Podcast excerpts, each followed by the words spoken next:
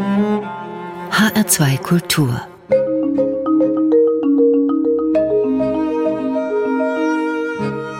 Doppelkopf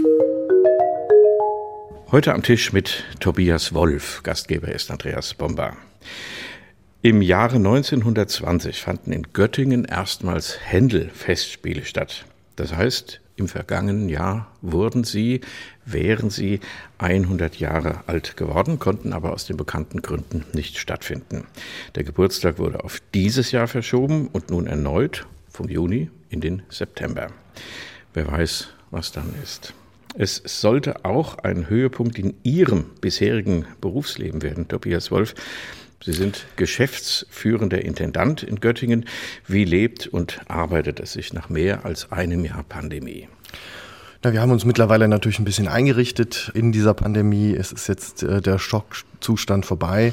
Im vergangenen Jahr sah das natürlich ganz anders aus. Also als wir März abgesagt haben, das war eine Unglaublichkeit. Ich hätte es mir nie träumen lassen und es äh, gab immer noch Wochen danach, wo ich äh, schlaflose Nächte hatte und dachte, haben wir da voreilig abgesagt, vielleicht ist die Pandemie vorbei, vielleicht können wir im Mai schon wieder spielen. Und mittlerweile haben wir uns da eingerichtet und schwanken immer zwischen so einem Aktionismus, dass wir sagen, ja, wir schaffen das, wir lesen alle Hygienevorschriften, wir beschäftigen uns mit Tests und wir haben alle möglichen Tricks parat, um die Künstler aus dem Ausland auch ins Land zu bekommen. Mittlerweile ist mein Nachfolger schon im Büro, wir teilen uns einen großen Schreibtisch und eine Übergabe findet statt, so dass ich bei der Durchführung dieses Programms äh, gar nicht mehr Geschäftsführer und gar nicht mehr Intendant sein werde, sondern das schon mein Nachfolger ist, werde aber natürlich trotzdem da sein. Und ähm, ja, wir versuchen unser Bestes, die Festspiele durchzuführen mit den entsprechenden Hürden natürlich, die es gibt. Sie klettern, wenn ich das so sagen darf, auf der Karriereleiter oder in Ihrer Laufbahn, sagen wir es mal so, wieder eine Stufe nach oben. Das soll uns noch im Verlauf des Gesprächs interessieren. Sie werden dann Intendant in Leipzig, an der Leipziger Oper, ein großes, bekanntes Haus in Deutschland. Aber lassen Sie uns noch mal in Göttingen bleiben. Wie kommt Händel eigentlich zu Festspielen in Göttingen? Ja, Händel hat mit der Stadt Göttingen zunächst erstmal gar nichts zu tun. In Hannover ist er natürlich stark verortet, damals als Hofkapellmeister. Da gibt's eine Tradition und eine Geschichte. Mit Göttingen hat er nichts zu tun, außer dass es 1920 Enthusiasten gab, die Händels Musik wiederbeleben wollten, seine Opern wieder aufführen wollten, die 300 Jahre nahezu verstummt waren. Und der federführende Mensch dabei war Oskar Hagen, ein Kunsthistoriker, der hat in Halle studiert, hatte dort auch Musikwissenschaftsvorlesungen besucht, hat dort diesen Funken nach Göttingen gebracht und hat mit großer Tatkraft und großer Unterstützung auch des Göttinger Bürgertums dort die ersten Händelfestspiele veranstaltet. Seine Frau hat die Hauptrolle gesungen. Es gab einige Profis mit dabei, aber auch ein Laienorchester, die wir, wenn wir die Kritiken lesen, ähm, mit einer großen Leidenschaft wie eine Zigeunerkapelle, heißt es da in einer Kritik, gespielt haben sollen. Und äh, dieser Enthusiasmus und diese Leidenschaft sind bis heute geblieben. Wir sind, werden getragen von unseren Mitgliedern, von den Menschen aus der Stadt. Und das hat sich jetzt auch in der Krise wieder bewährt, denn einen großen Anteil an der Rettung der Festspiele des letzten Jahres haben unsere Kundinnen und Kunden, die ihre Tickets gespendet haben. Ja. Sie sagen Halle an der Saale, das ist klar. Georg Friedrich Händel ist 1685 in dieser Stadt, heute Sachsen-Anhalt, geboren. Also könnte man sagen, purer Zufall. Also es hat nichts damit zu tun, dass Händels einziger Arbeitgeber, der Kurfürst von Hannover, später König in England, das Göttingen dazugehört und die Universität, die bekannte Universität von Göttingen ja auch ungefähr in dieser Zeit gegründet wurde. Also es ist sicherlich ein bisschen Zufall dabei. Ich glaube aber schon, dass dieser Nährboden äh, etwas damit zu tun hat. Also die Verbindung des Königreichs Hannover mit Großbritannien Großbritannien ist natürlich in der Uni stark zu spüren. Die Uni hat auch eine große Rolle gespielt. Also der erste Sponsor, wenn ich das mal so sagen darf, der äh, ersten Händelfestspiele war der Universitätsbund. Also dort ist auch ein großer Anteil dieser Wiederbelebung zu verorten. Also insofern ist es vielleicht eher Schicksal als Zufall. Sie sagen, Händel wiederbeleben. Wenn wir nochmal 100 Jahre zurückgehen, 1820, da stand die große Bach-Renaissance bevor. Das ist ja in Deutschland so ein Konkurrenzdenken. Bach und Händel und Bach ist viel besser verortet. Der hat schöne geistliche Musik geschrieben, schön protestantisch. Er hat gute Fugen geschrieben als Qualitätsausweis und Händel. Bei dem sagt man immer, beim Einsatz der dritten Stimme hört es dann auf, weil das so ein ja, ein deutsches Qualitätsmerkmal ist und Händel eigentlich kein deutscher Komponist war. Kann man das so sagen? Na, Händel war natürlich ein deutscher Komponist, weil er in Deutschland geboren wurde, ist hier sozialisiert worden. Er hat hier gelernt, hat seine Sporen äh, an der Hamburger Gänsemarktoper verdient. Also insofern natürlich war er Deutscher, aber ich bin ja eher bei ihm als Europäer und ich glaube auch, dass Europa auch jetzt in dieser Krise die einzige Antwort ist und deswegen macht es ihn für mich noch sympathischer und noch mehr zu einem Vorbild weil es geschafft hat, die verschiedenen Stilrichtungen, äh, den französischen Stil, den italienischen Stil, auch die englische Kirchenmusik zusammenzuführen zu einer ganz persönlichen Handschrift. Und natürlich gibt es äh, vielleicht Stücke, wenn man die in den direkten Vergleich setzt, die nicht so komplex sind und vielleicht nicht so durchdacht sind. Aber was Händel immer schafft, ist, äh, den Menschen zu berühren. Und das ist auch eine große Qualität. Und ich glaube, bei den Opern müssen wir den Vergleich zu Bach gar nicht scheuen. Ja, das ist ja das, das steht im Zentrum des Händelschen Werks, mhm. das Opernschaffen. Ja, Bach hat keine Oper geschrieben, leider muss man sagen. Er sollte nicht zu opernhaft schreiben, hat der Rat der Stadt Leipzig ihm ins Stammbuch geschrieben, als er da 1723 seine Stelle anfing. Aber es ist ein anderes Kapitel. Händels Opern brauchen ein Theater. Göttingen hat ein Theater, aber es hat kein Musiktheater. Es hatte ein Musiktheater bis in die 50er Jahre. Dann kam ein äh, großer Regisseur aus Berlin und hat gesagt, ich mache euch hier ein national beachtetes Schauspiel. Dafür müsste aber das ganze Geld in das Schauspielensemble stecken. Das Orchester wurde dann ausgegliedert, hat einen Freundeskreis gefunden und äh, das Gesangsensemble ist tatsächlich entlassen worden. Insofern ist es richtig, dass die einzige Opernproduktion im Jahr die Oper der Internationalen Händelfestspiele Göttingen ist. Wir engagieren aber natürlich ein eigenes Orchester. Wir haben äh, Spezialisten aus der ganzen Welt, die zusammenkommen und und äh, dann halt unter dem Namen Festspielorchester Göttingen wirklich eine hervorragende Qualität bieten. Und ich bin zwar natürlich hier äh, Lokalpatriot äh, für unser Festival, aber es ist tatsächlich auch so, dass ich ganz sachlich sagen muss, ich habe noch kein besseres Händelorchester gehört. Also da kommt dann ein Orchester zusammen, das wird zusammengestellt aus internationalen Künstlern. Das ist in der Pandemie dann auch Teil des Problems? Ja, es, man muss es so sagen, die Internationalität fällt uns im Moment auf die Füße. Sowohl was das Publikum betrifft, als auch was die Künstlerinnen und Künstler betrifft. Insofern beschäftigen wir uns gerade damit, welche Einreisebestimmungen der Brexit so mit sich bringt. Äh, wir beschäftigen uns damit. Den haben wir ganz vergessen inzwischen, ja. Ja, wir nicht. Also durch die Anbindung an Großbritannien ist uns tatsächlich der Brexit ganz äh, allgegenwärtig und mit einem künstlerischen Leiter, der in Großbritannien lebt. Das ist natürlich eine zentrale Frage. Wie kriegen wir unseren künstlerischen politischen Leiter ins Land. Ähm, also wir haben da schon diverse Blockadebrecher-Theorien aufgestellt und Pläne gemacht. Also der Brexit ist für uns sehr präsent und ja, hat mich persönlich auch sehr erschüttert. Ich habe ja in Großbritannien auch studiert, also da gibt es viele Freundschaften, viele Bekanntschaften. Ja, also wir haben ein internationales Orchester, wir haben ein internationales Publikum und wir wissen nicht, ob diese Internationalität jetzt in diesem Jahr 2021 so zum Tragen kommt wie in den Vorjahren. Und was gibt's drumherum bei den Händel-Festspielen in Göttingen, also Oper im Zentrum und dann? Mhm, also wir haben immer ungefähr 35 Konzertveranstaltungen, die finden in Göttingen statt, in wunderschönen historischen Räumen der Aula der Universität, ein ganz wunderbarer Raum mit einer bezaubernden Stuckdecke.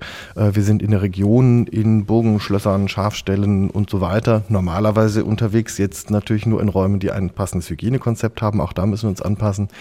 Wir hatten eben für das Jubiläumsjahr ein tolles Programm auf aufgestellt, wo alle Opern Händels präsent waren, 42 an der Zahl, in den unterschiedlichsten Bearbeitungen äh, für Kammerensemble, Händel äh, und Jazz, äh, also als Tango-Bearbeitung und vieles mehr, mhm. weil man auch sagen muss, unser Festival hat auch eine Geschichte der Händelbearbeitungen, denn Oskar Hagen hat da relativ stark Eingriff genommen, hat auch umgestellt. Insofern ist so unsere Geburtsstunde nicht verbunden mit einer Aufführungspraxis, sondern eher mit einer Lust auch an der Bearbeitung. Und das wollten wir damit zeigen.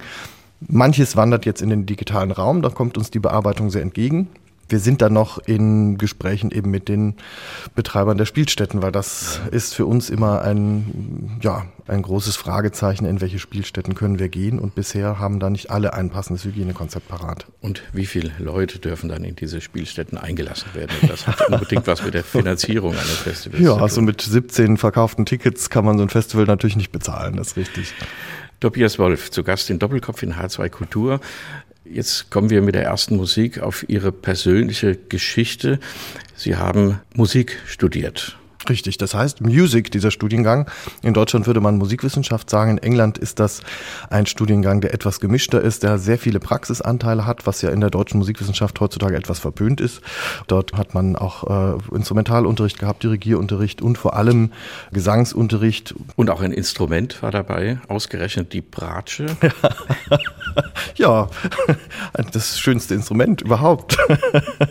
ich weiß, es hat, äh, gibt viele Vorurteile, die natürlich alle nicht stimmen. Ja.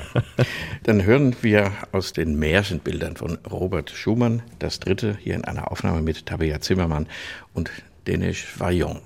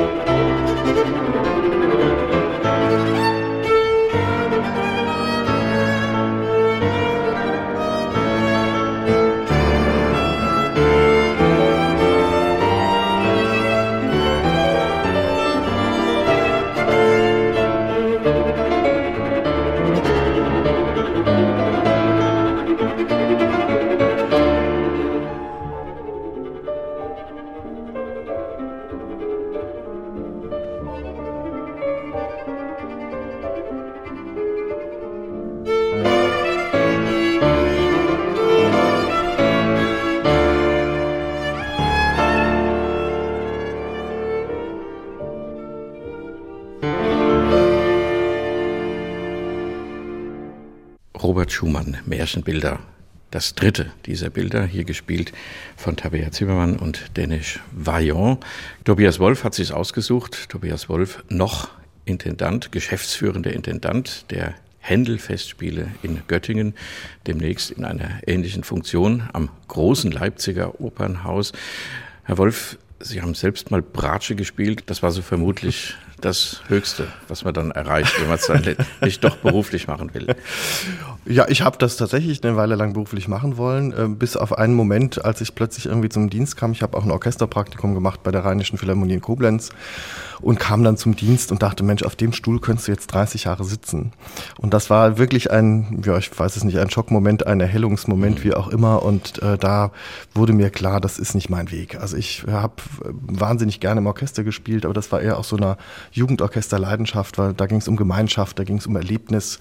Aber dann so jeden Tag nur Bratsche üben und dann noch die Morgensdienst, Abendsdienst und nachmittags noch üben. Also ich hatte so viele Interessen, da dachte ich, das ja. ist tatsächlich nicht der richtige Weg und habe dann sehr schnell angefangen, auch im Bereich Organisation zu arbeiten, was ich immer schon gemacht hatte nebenher und war dann an der Deutschen Oper am Rhein sehr schnell als Faktotum im Betriebsbüro und im Opernstudio und habe da Kanonen gezündet und Übertitel geschaltet, Lichtinspizienz gemacht. Alles, was man jetzt auch gut gebrauchen kann in der Leitung eines großen Hauses, weil man einfach weiß, wie es funktioniert. Ja, man muss dazu geboren sein zum Orchesterdienst. Wir wollen das nicht, mhm. nicht schlecht reden. Das sind ja auch Leute, Im Gegenteil, ich habe eine große Hochachtung ja. vor den Orchestermusikern, weil es erstens mal eine sehr große körperliche Belastung ist.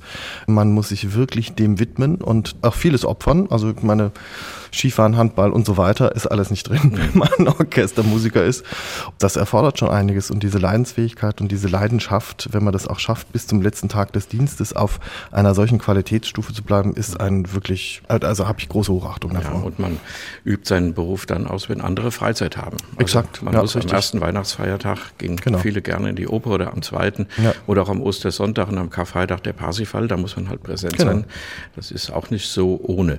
Manche sagen ja, dass die freien Orchester, also genau die Orchester, die zum Beispiel auch bei den Händel-Festspielen, dann spielen die Musiker mhm. in dem Händel-Festspielorchester Göttingen, da passiert die eigentliche Kreativität, zumindest dieser alten Musikszene. Auch bei der neuen Musik gibt es ja ganz ähnliche mhm. Erscheinungen. Kann man das ja, so man muss so sagen, bei der alten Musik gibt es auch wenig, die tariflich organisiert sind und fest angestellt. Also das ist einfach der Struktur geschuldet.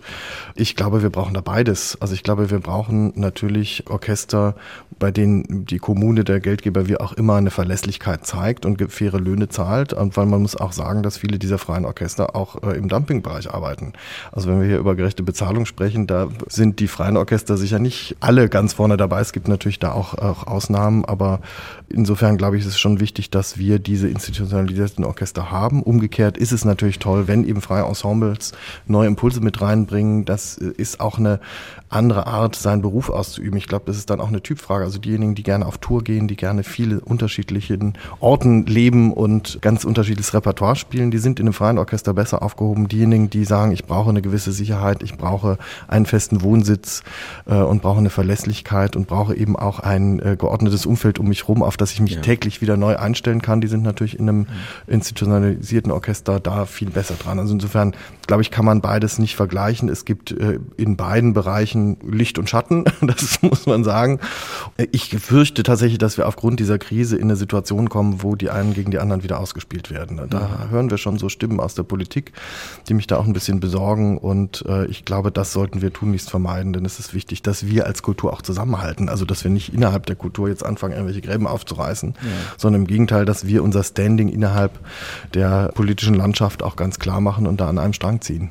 Ich habe manchmal den Eindruck, dass manche Festivalleiter oder auch manche Leiter von Institutionen, selbst wenn sie mit Musik zu tun haben, die Musik nicht so lieben, sondern vielleicht eher das Drumherum, also nicht das, was eigentlich rauskommt an der Sache ins Zentrum stellen, sondern alle möglichen anderen Eitelkeiten, vielleicht auch gar nicht selbst Musik gemacht haben. Hm. Ist das nicht notwendig, dass man doch auch weiß, wie der Laden läuft? Sie haben es für sich selbst ja. beschrieben, aber Sie beobachten die Szene ja auch. Also ich kann auch da keine eindeutige Antwort geben. Ich, ich sehe da Menschen, die äh, mit Musik ursprünglich nichts zu tun hatten, die eine große Leidenschaft entwickeln, die eine große Liebe zur Musik entwickeln und wahnsinnig viel ermöglichen und damit auch vieles am Laufen halten. Umgekehrt äh, sehe ich auch viele Menschen, die eigentlich aus einem musikalischen Beruf kommen und wahnsinnig unmusikalische Entscheidungen treffen. Ähm, insofern glaube ich, kann man auch das nicht über einen Kamm scheren. Es ist natürlich so, dass es ein großer Vorteil ist, wenn man mal in der Szene drin war und weiß, wie sich das anfühlt, wenn man irgendwie abends in der Kälte, ohne was äh, zu essen bekommen zu haben, auf den Bus warten muss, dann wird man einfach nörgelig. Das hilft dabei, eine gewisse Gelassenheit bei Beschwerden aus dem Orchester entgegenzunehmen. Aber ich glaube, es ist keine Voraussetzung, den Beruf auszuüben. Also da gibt es wirklich viele tolle Kollegen aus den unterschiedlichsten Bereichen. Und da gibt es nicht den Weg. Es gibt nicht die eine Ausbildung, um Geschäftsführer oder Intendant zu werden. Herr Wolf, Sie haben vor vielen Jahren eine, wie ich finde, ganz wichtige Entscheidung getroffen. Nämlich viele Musikfestivals, es gibt in Deutschland 500, also eine unglaubliche Zahl, oder gab es vor der Pandemie, so muss man sagen, man weiß nicht, wie viel da jetzt durchstehen, einfach mal zusammenzubringen, zu fragen, was habt ihr für Probleme, wie seid ihr organisiert und so weiter. Daraus entstand das Forum Musikfestivals. Was hat Sie dazu animiert? Da hätten ja auch andere auf die Idee kommen können. Ja, komisch, gell? dachte ich eigentlich auch. Also ich habe mich auch wirklich gewundert, dass das nicht stattfindet.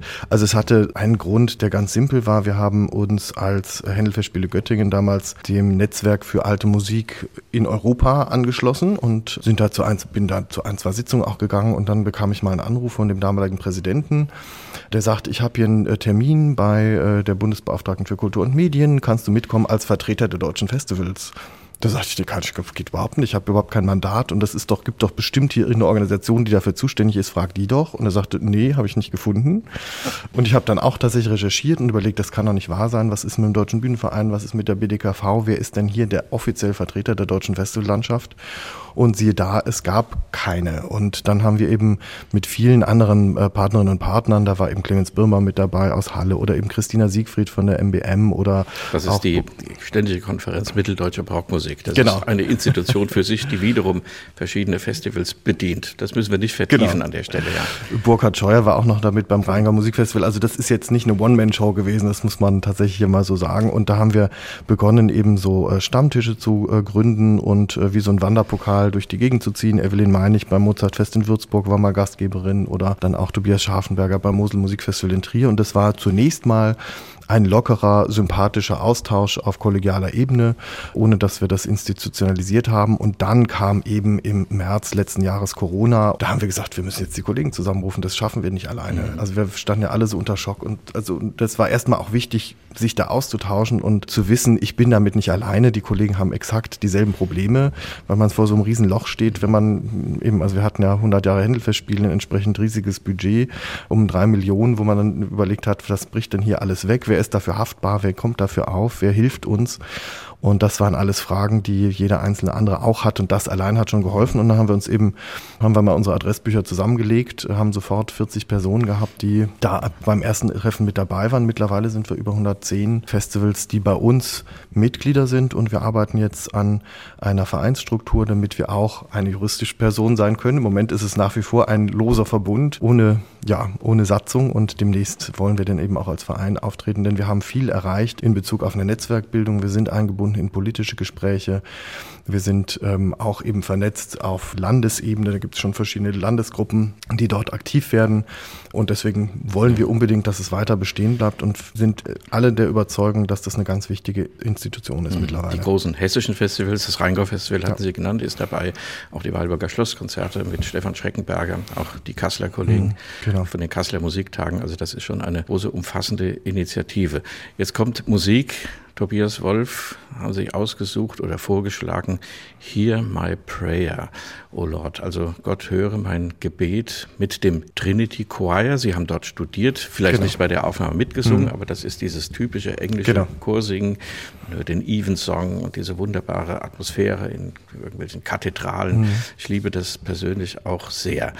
Wenn Sie auch mit der Musik jetzt von Henry Purcell oder Purcell, wie sagt man in England? Da gibt es eine große wissenschaftliche Debatte darüber, wie man diesen Namen ausspricht. Okay. Wenn man das jetzt ernst nimmt, welches Gebet soll denn da gerade erhört werden? Da ist es schon das Stoßgebet der gesamten Kulturszene. Also es gab wirklich auch viele Situationen in der Vergangenheit und wird es sicher auch in den nächsten Monaten geben, wo man mit seinem Latein tatsächlich am Ende ist und nur noch äh, beten kann, dass erstens mal die Pandemie aufhört, dass die Impfstrategien greifen, dass die Tests äh, nun endlich auch vorhanden sind und wir wir damit wieder in eine Normalität kommen, denn es ist ein großes Risiko, dass Kultur kaputt geht. Man kann es nicht anders sagen.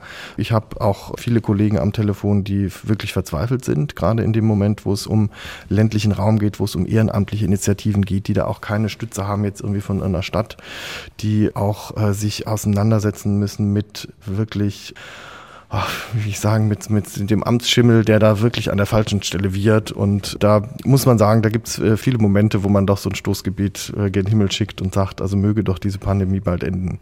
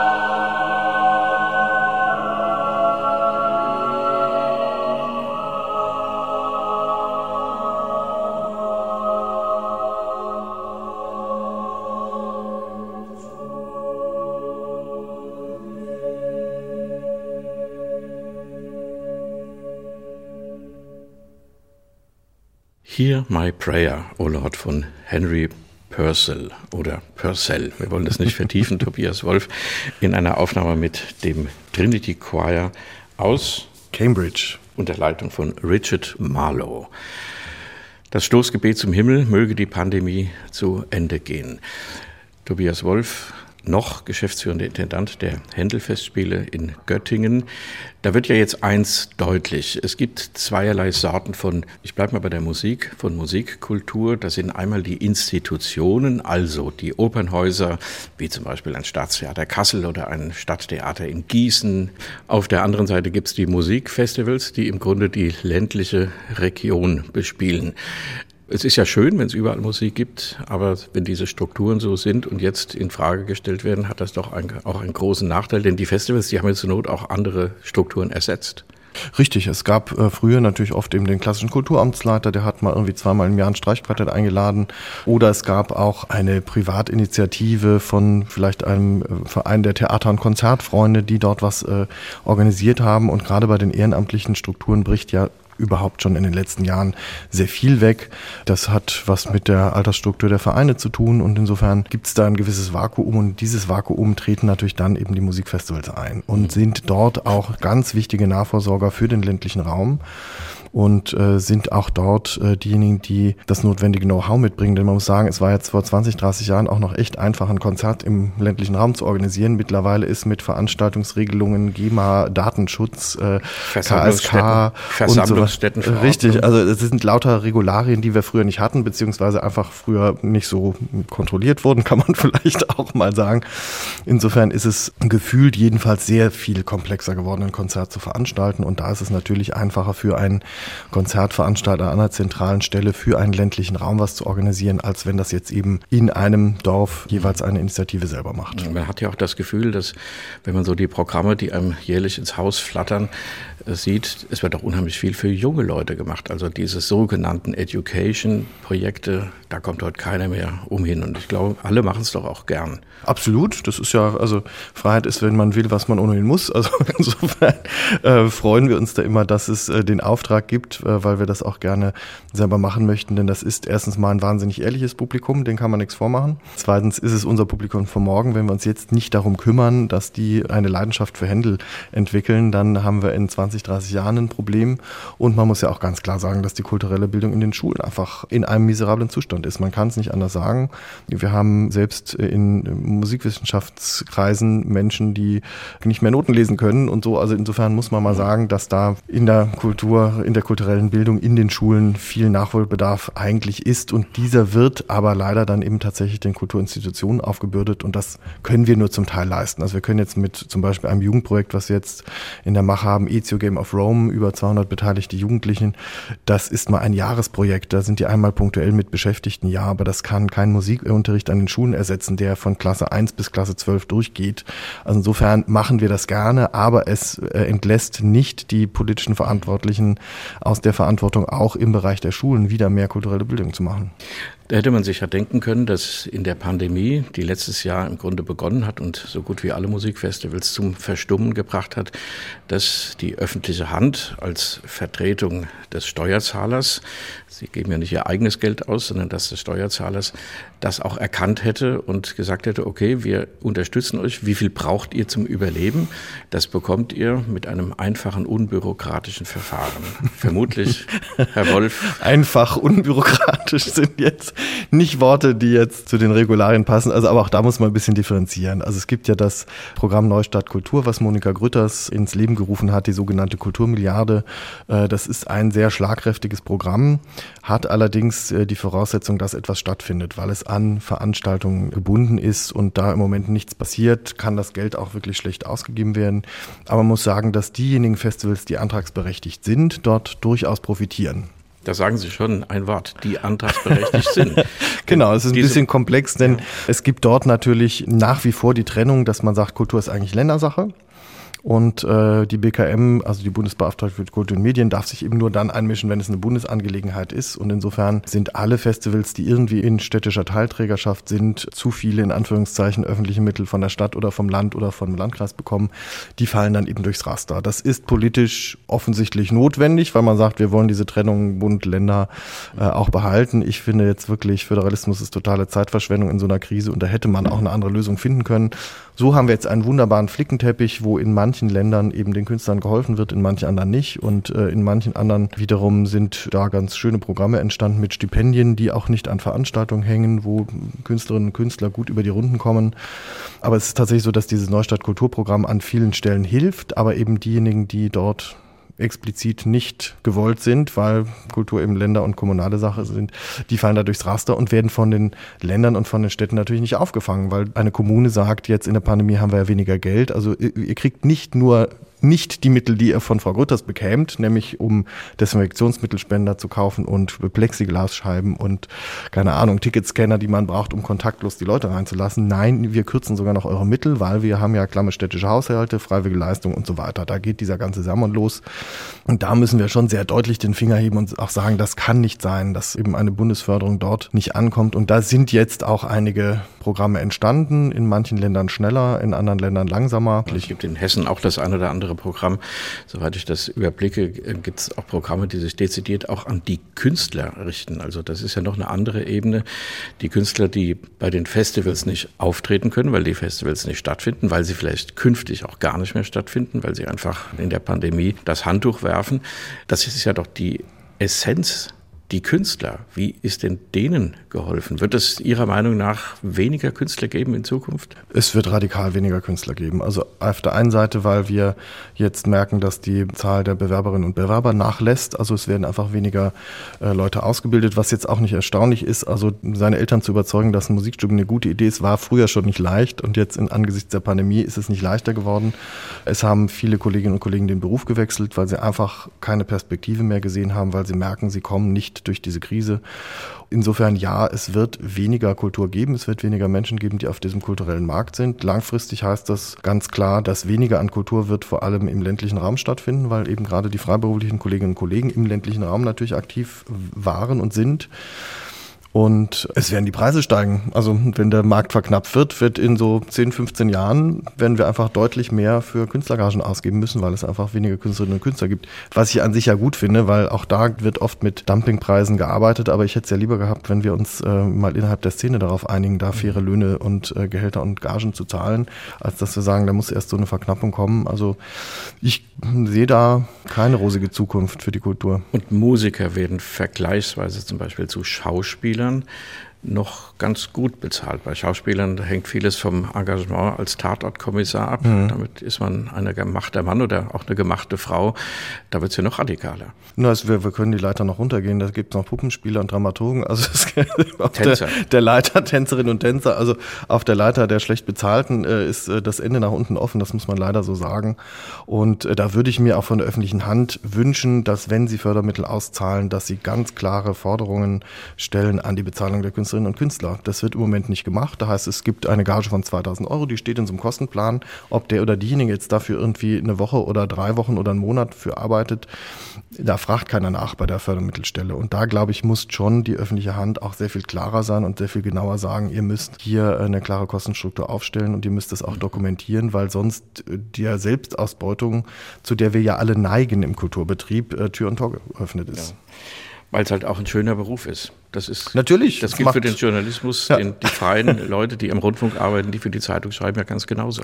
Genau, richtig. Ja, haben Sie auch mal eine Zeit lang gemacht. Ich war mal, genau, freier Autor für die Leipziger Volkszeitung, habe auch für den Mitteldeutschen Rundfunk gearbeitet, Opernsendungen gemacht und ja, vermisse das sehr. Aber auch da natürlich, klar, wenn man einen guten Beitrag machen möchte, fährt man noch mal einen Kilometer mehr oder hängt noch mal einen Tag dran oder verbringt noch mal eine Nacht im Schneideraum, weil es dann doch irgendwie noch mal schöner klingt. Da zählt natürlich auch keiner die Stunden, ist völlig klar. Tobias Wolf, zu Gast in Doppelkopf in H2 Kultur. Sie haben Leipzig angesprochen, frühere Tätigkeiten, künftig in Leipzig als, wie heißt der Titel dann? Intendant. Intendant. Nicht mehr nur geschäftsführender Intendant, nur Intendant. Dann mal ein richtiger Intendant. Jetzt kommt Opernmusik, Rigoletto von Giuseppe Verdi. Ist das Ihr erstes Projekt, was dann kommt in Leipzig oder einfach eine? nee, das ist tatsächlich einfach ein Stück, was mich total beeindruckt hat. Es gab wie immer so im Elternhaus so eine gewisse Anzahl an Schallplatten. Eine war eben diese Rigoletto-Aufnahme mit Leonucci und ich habe die rauf und runter gehört. Und gerade diese Szene mit diesem verzweifelten Vater, der bei der Entführung seiner Tochter noch die Leiter hält. Also es ist ja wirklich eine perfide Story, die da erzählt wird. Das hat mich einfach wahnsinnig mitgerissen und äh, hat mir gesagt, was Oper kann, nämlich Menschen emotional mitnehmen, Menschen begeistern. Und deswegen ja, wollte ich das auch den Hörerinnen und Hörern heute mal zugutekommen lassen. Artigiani, il razza annata,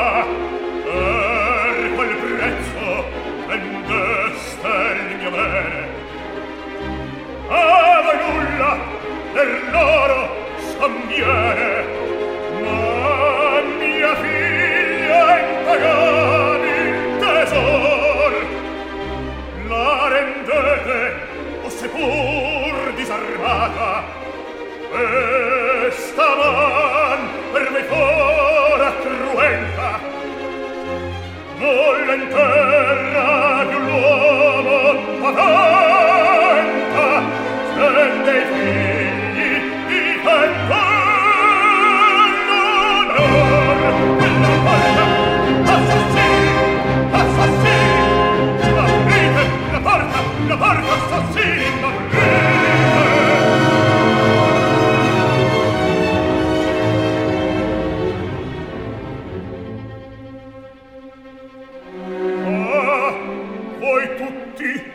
fame contro. Venite tutti contro me. Oh!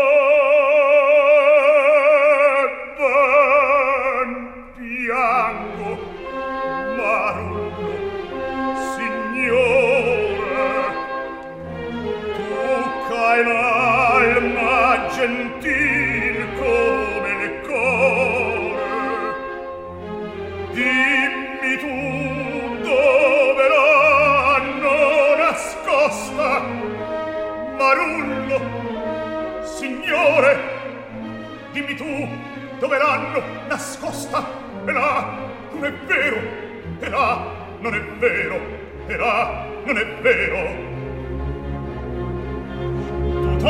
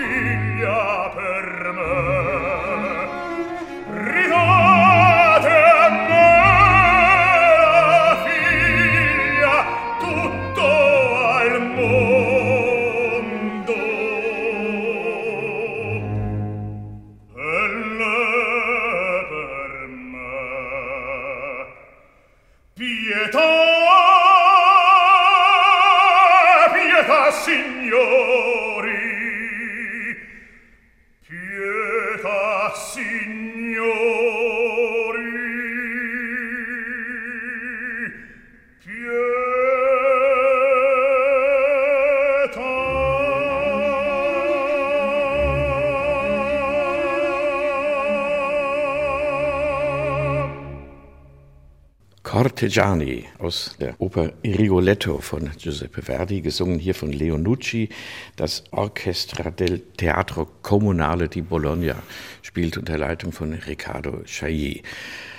Eine Erinnerung von Tobias Wolf, dem geschäftsführenden Intendant der Händel-Festspiele Göttingen, zu Gast im Doppelkopf in H2 Kultur, der noch in diesem Jahr die Händelfestspiele verlässt, um in Leipzig die Oper zu übernehmen. Das ist schon ein großer Sprung. Leipzig ist eines der größten Häuser der Bundesrepublik. Empfinden Sie das als Karrieresprung oder ich mache jetzt halt mal was anderes, weil das in Göttingen ja gut geklappt hat und ich habe vieles schon gemacht im Leben mhm. und das ist jetzt eine neue Herausforderung. Ach, da gibt's ganz viele Antworten darauf. Also auf der einen Seite hat mich Oper natürlich mein ganzes Berufsleben begleitet. Ich habe keinen Beruf gehabt, in dem nicht Oper eine Rolle gespielt hätte. Ich habe äh, auch schon an einem Mehrspartenhaus gearbeitet. Ich bin äh, seit langem in Leipzig verwurzelt. Mein Partner hat dort eine Stelle im Rundfunkchor bekommen 2002, deswegen sind wir da hingezogen. Und ich habe, ja, wie schon angesprochen, da lange gearbeitet, war in der Region sehr tätig und habe bei der Bewerbung natürlich auch dieses Wissen um die Stadt mit eingebracht. Und weil ich die Stadt gut kenne, weil ich das Haus gut kenne, auch die Ensemblemitglieder und äh, da viele Ideen hatte, die offensichtlich äh, auch positiv äh, aufgenommen wurden von der Berufungskommission. Insofern werden wir jetzt ab dem 1. Juni mit der Vorbereitung erstmal offiziell beginnen und meine erste Spielzeit ist dann 2022, 2023 und natürlich haben wir da viel vor. Da gibt es ja eine Besonderheit in Leipzig. Da gibt es die große Institution des Gewandhauses. Das Gewandhausorchester ist das stellenmäßig, ich glaube, größte Orchester der Bundesrepublik, weil dieses Orchester nicht nur das Gewandhaus als Konzertorchester bespielt, sondern auch die Thomaskirche mit der Barockmusik, das ist ein Thema für sich, und eben auch gegenüber vom neuen Gewandhaus, gegenüber am Augustusplatz, das große Opernhaus. Das stelle ich mir ziemlich schwierig vor. Also was hat da Priorität? Wenn die Konzert spielen und gleichzeitig Oper laufen soll, geht das zusammen? Naja, also eine gewisse Besetzung haben wir immer, garantiert auf jeden Fall. Wenn es um größere Besetzung geht, muss man sich einfach absprechen. Und wir alle planen da mit einem sehr langen Vorlauf. Und dann ist das natürlich möglich, ist aber völlig klar, dass irgendwie eine große Malersymphonie nicht parallel zu einem Ring der Nibelung im Opernhaus stattfinden kann. Also insofern ist das einfach eine Frage der Koordination und es funktioniert natürlich dann sehr gut, wenn man sich frühzeitig abspricht. Mhm. Die deutsche Vereinigung ist jetzt über 30 Jahre her. Sie kommen aus Südbaden, Sie haben im westlichen Musikbetrieb gearbeitet, Sie haben auch im Musikbetrieb der ehemaligen DDR, so muss man es ja sagen, gearbeitet. Haben Sie da Unterschiede festgestellt, mal so im Rückblick auf die letzten 20 Jahre? Es gibt sicherlich Unterschiede, aber die Unterschiede sind eigentlich viel größer, wenn man von Stadt zu Stadt geht. Also in Göttingen funktioniert die Kultur anders als in Hannover und in Gera funktioniert sie dann wieder anders als in Altenburg, um das jetzt mal so mikroskopisch auf Thüringen zu fokussieren. So gerade bei den Werkstätten bin ich immer sehr begeistert, was für eine Qualität da geliefert wird und äh, wie gut dort auch alte Theatertechniken konserviert worden sind. Das ist vielleicht an westdeutschen Theatern nicht überall selbstverständlich. Da gibt es eben auch Häuser, die haben ihren Schuhmacher abgeschafft und äh, kaufen nur noch Sachen. Nee, ansonsten glaube ich, sind die Themen sicher andere, mit denen man spielen kann. Das Schlagwort Freiheit wird bei einem Publikum in Leipzig sicher anders aufgenommen als in Garmisch-Partenkirchen. Mhm. Also insofern glaube ich, muss man da andere Themen setzen, muss andere Kommunikationswege finden. Aber sagen wir mal, die Funktionsweise eines Opernhauses ist doch äh, relativ ähnlich. Ich glaube, wir haben in Leipzig ein sehr kulturbegeistertes Bürgertum. Also insofern glaube ich, geht es eher so um die Unterschiedlichkeit der einzelnen Städte als um äh, Ost- und Westunterschiede und eben die Unterschiedlichkeit, wie Themen aufgenommen werden und gesetzt werden. Aber den Nerz ausführen und sich zu zeigen, das ist doch sozusagen das Theater des Publikums. Also die spielen auch Theater, die verkleiden sich für einen schönen Abend. Das gehört doch irgendwie dazu. Das kann auch dazugehören, sollte aber natürlich nicht im Zentrum stehen. Und es sollte dann natürlich einfach nicht dazu führen, dass wir Menschen abschrecken, in die Oper zu gehen. Und das ist mir schon ein großes Anliegen, dass wir es schaffen, die Hemmschwellen zu senken, dass wir Menschen, die eben keine Nerz haben, äh, auch einfach sagen, das kann begeistern.